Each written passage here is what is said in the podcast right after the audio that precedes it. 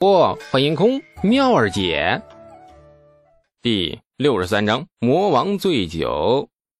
马儿停步，李素只觉腰上一松，然后只听两声扑通扑通，自己便被程咬金扔在了地上。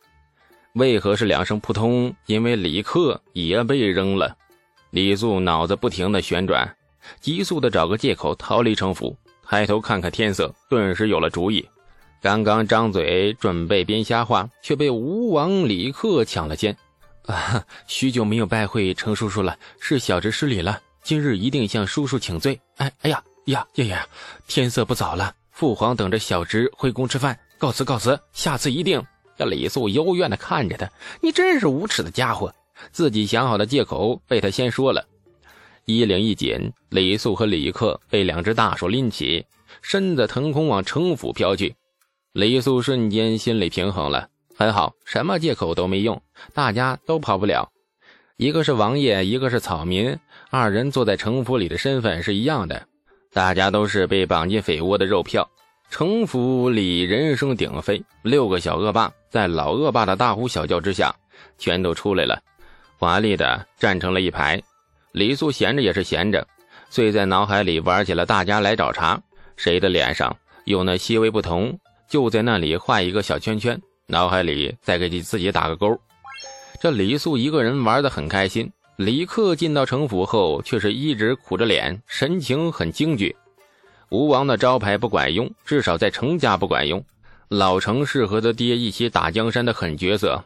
当年玄武门惊天之变，老程抄着斧子是左劈右砍，为李世民杀出了一条血路，也杀出了一条通往人间至权的金光大道。二人不仅是君臣，更是生死袍泽。这老程素来在他爹面前都没大没小的，对他爹的儿子那自然更不用客气。程咬金大马金刀盘坐在主位的方榻上，坐没坐相，哎，就是呲着牙，像逮住老鼠的猫似的，很悠闲。大概想把李克玩死，再连皮带骨的吃掉。指了指程家老五程楚正，这程咬金慢条斯理地说。俺家老五前些日子被老夫狠狠抽过，一过不二罚，今儿就算了。至于吴王殿下，雷克一激灵，非常识趣的截断了程咬金的话：“哎，小侄马上命人将程叔叔的宝马归还，马上。”哎呀，这程咬金索然叹了口气，似乎对李克的痛快啊略感不满，就像是猫逮到老鼠，那还没开始玩呢，老鼠就决绝的哎击猪而死，而寻了短见。李克已经失去了玩赏的价值。混世魔王将头一扭，罪恶的双眼盯上了另外一只耗子。李素也不傻呀，立马毕恭毕敬地说：“哎，高度酒已酿好，简直是完美无瑕。小子已酿了整整一坛，就在太平村的酿酒作坊里，请请请程伯伯有暇之时品鉴。”哦，真的吗？就说你小娃子不懂事儿，酿酒你不早早献来。今日若非老夫巧遇你，这酒还不知何年何月喝得上。来人，去太平村作坊，把那坛好酒取来。老夫今日便要尝尝那烈酒的味道如何。那李素眼皮直抽抽啊，痛快是痛快了，可是事情没有完呢。高度酒搬过来，自己非醉死在程家不可。别人不知道高度酒的威力，他自己不可能不知道啊。流着冷汗。李素下意识地往堂外上空看去，反正不管找什么借口，首先第一句必是：“啊，天色不早。”哎哎哎，别望天了，老程家进来容易出去难，找个借口编瞎话，莫辛苦老天爷啊！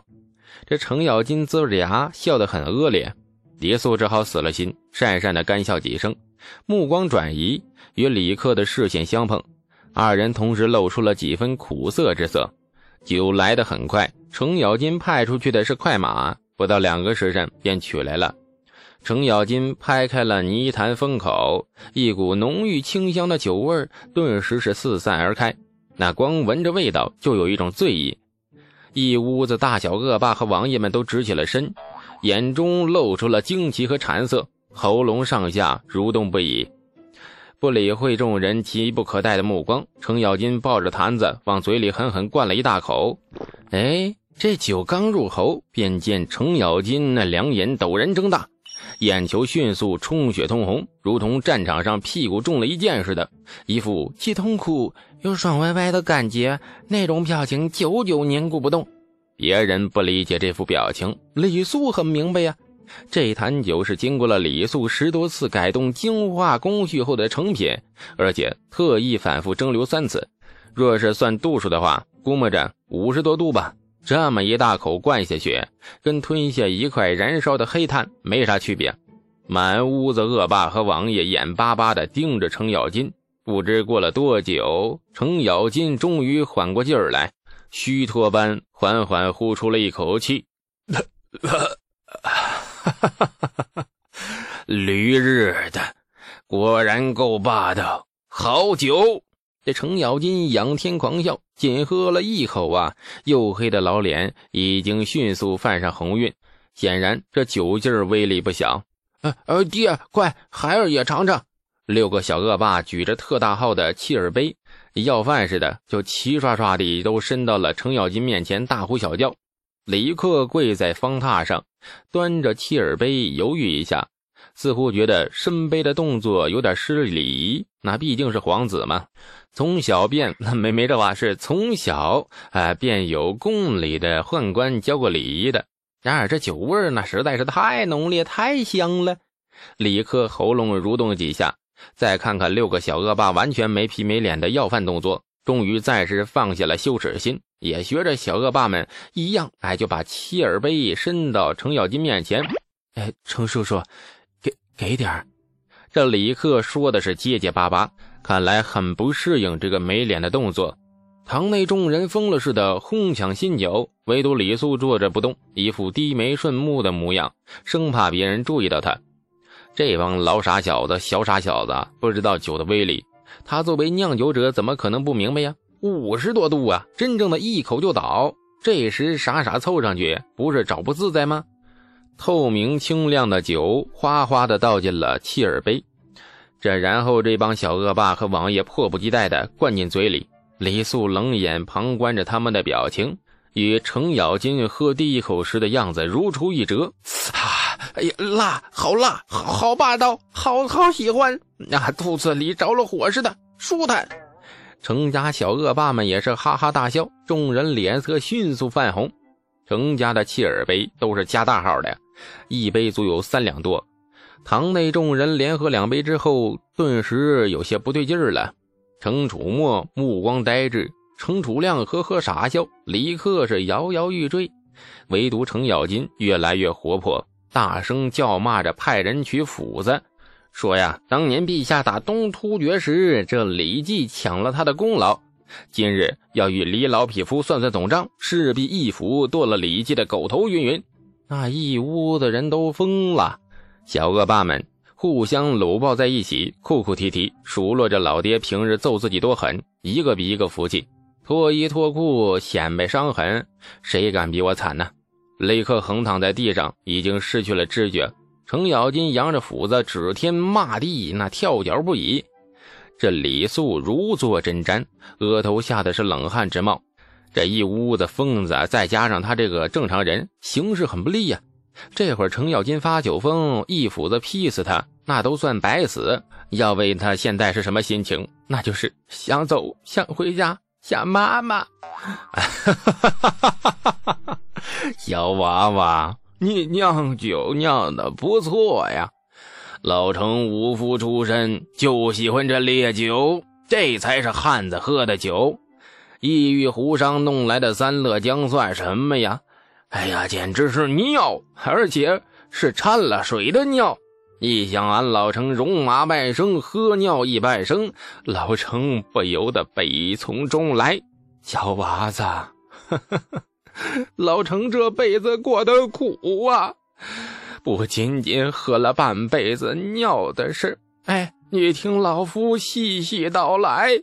这程咬金呐，是真的醉了，又哭又笑的，不停的说着胡话。李素战战兢兢陪着笑，听他发酒疯，神情恭敬的如同跪祖宗祠堂。没办法不恭敬啊！老程诉苦时，手里抓着一柄宣花八卦大板斧。明晃晃的刀刃啊，离他脖子大约数寸，而且位置捉摸不定，说不准什么时候把自己脑袋剁了，老程还浑然不觉。游子捧着自己大好手机，叙述着半生悲苦，絮絮叨叨的。程咬金不知说了多久，李素一个字都没有听进去，惊恐的目光一直紧紧盯着那柄斧子。小娃子，老夫问你话呢，傻愣的做甚呢？你真是不知礼数！程咬金不高兴的瞪着他。啊啊啊啊！程伯伯，嗯，您恕罪，小子刚才走神了。您问小子甚事啊？老夫问你，娶婆姨了吗？没没。程咬金嘴里喷着浓烈的酒气，摇头叹道：“哎呀，好好一个娃子，能文能武，还能酿酒，这灵性又很辣，咋会没娶婆姨嘞？很很很辣。”程咬金醉眼斜睨着他：“当初你与劫舍律豁命相搏，拿簪子刺了他两下。”不取，将那劫舍律的尸首啊，给老夫仔细看过。第一簪那没刺中要害，刺在手腕上；第二簪那可就狠了，正是一簪穿心，不偏不倚。老夫部曲里的杀才都看过，对你这一簪，就是第二簪的评价很高。换做他们在战场上杀敌，如此一刀恰好穿心而过者，十难中一。至于你后来又用刀刺他的腹部，斩了他的脖颈，其实已经没有必要了。那只簪子已经要了他的命，所以老夫说你狠辣，没弄死一个人呢，非要让他死透，死得干干净净，绝不留后患。不取那些杀才都说如此心性，真不敢相信这是一个十多岁的农家娃子呀！这李素陪着笑，额头又开始冒汗了。哎哎，小小小子，小子只是胡乱刺了几下，什么一簪穿心呢？那都都是运气。那个，还程程伯伯，您到底是醉了还是没醉呀？程咬金醉眼朦胧，又似透着几分清醒，状况委实是高深莫测。胡乱刺几下，小娃娃，韬光隐晦隐忍那是对的。十几岁的娃娃太出风头又不是好事。不过明白人面前就不必要装了。你是在恶心老夫这双招子，还是恶心你自己呀？感谢您的收听，去运用商店下载 Patreon 运用城市，在首页搜索海量有声书。或点击下方链接，听更多小说等内容。